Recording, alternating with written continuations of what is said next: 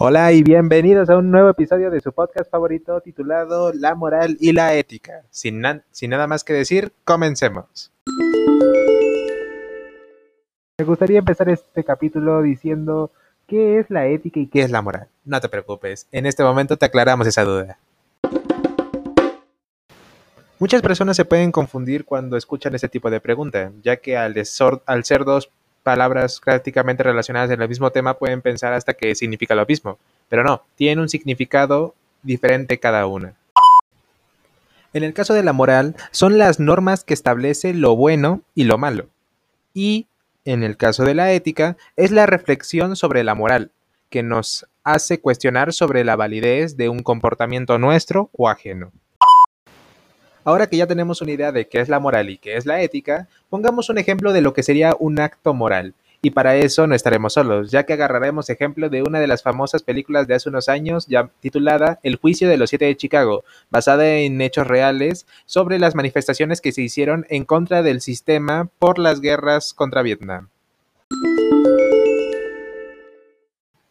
Si ya llegaste a ver la película, sabrás de que a lo largo de la historia se han visto varios casos de actos morales, pero uno de los que me gustaría resaltar es de la acción que hizo el ex fiscal general Ramsey Clark, uno de los que uno de los testigos a favor de los manifestantes aclarando que las investigaciones sobre los atentados se dieron a favor de los manifestantes, diciendo que fueron los policías los que incitaron a los disturbios y que los protestantes no tuvieron nada que ver. Esto es un claro ejemplo de un acto moral, ya que el fiscal Ramsey Clark reflexionó y se dio cuenta de que lo que estaba haciendo el sistema de culpar injustamente a los manifestantes por un error que ellos no habían cometido estaba mal. Así que él decidió atestiguar a favor de ellos para poder salvarlos de ser inculpados injustamente. Ahora que ya llegamos a la parte final del podcast, hagamos una cosa más dinámica. Hagamos un cuadro en el que pondremos las diferentes categorías sobre el acto moral, los valores, la elección del fin, el establecimiento de los medios y las consecuencias que trajo. En este caso participarán dos de los personajes más emblemáticos de la película, que es Abby Hoffman, que fue uno de los líderes de las, manifestaciones, y el fiscal Richard Schutz, que fue el que estaba a favor de los, de los manifestantes, pero por razones de su trabajo tuvo que estar en contra, aún en contra de su voluntad también.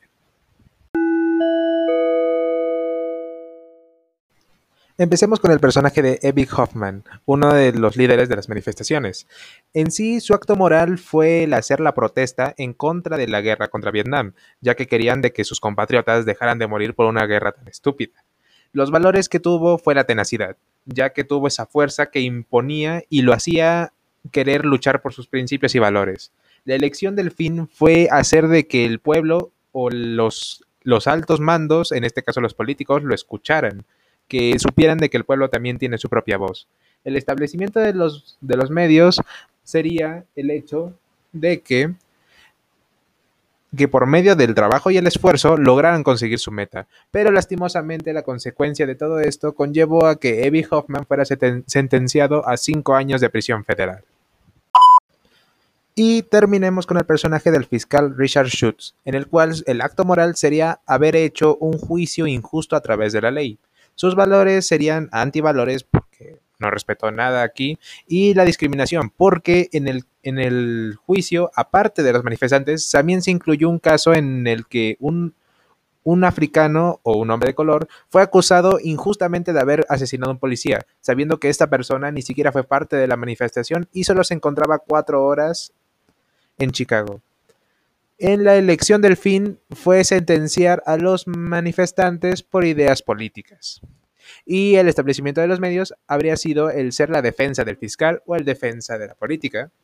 Y la consecuencia que conllevó todo esto fue de que el Richard, Richard Sutz terminó admitiendo su error y avergonzándose de no haber luchado por un principio a favor de lo que era correcto.